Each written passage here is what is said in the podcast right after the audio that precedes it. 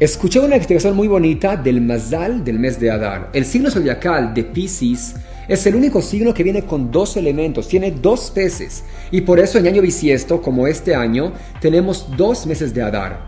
Nos dice el Midrash que cuando Jabá pecó y comió del árbol del conocimiento, le dio de comer a su esposo también y también le dio a todos los animales, pero a los peces no les dio, lo que significa que los peces no se contaminaron con el primer pecado. Y por eso no hace falta hacerles shejitá, ya que no necesitan ningún tipo de tikkun. Y es el motivo que en el mes de Adar aumentamos en alegría, ya que tenemos la fuerza de reparar el primer pecado que había en la historia. Y esa es la mejor forma de prepararse para comenzar de nuevo el año espiritual en el mes de Nisan.